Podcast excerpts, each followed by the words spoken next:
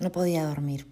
Esa noche se despertó inquieta, con un dolor entre la panza y el pecho, donde alguna vez escuchó que se alojaba la angustia, si es que lo hacía en algún lugar del cuerpo.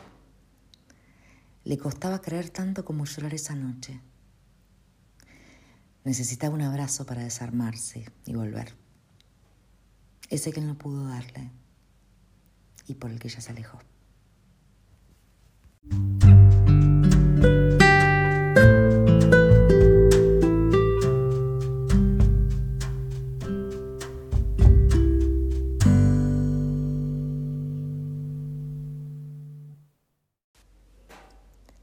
Esa tarde de invierno le volvió a pasar.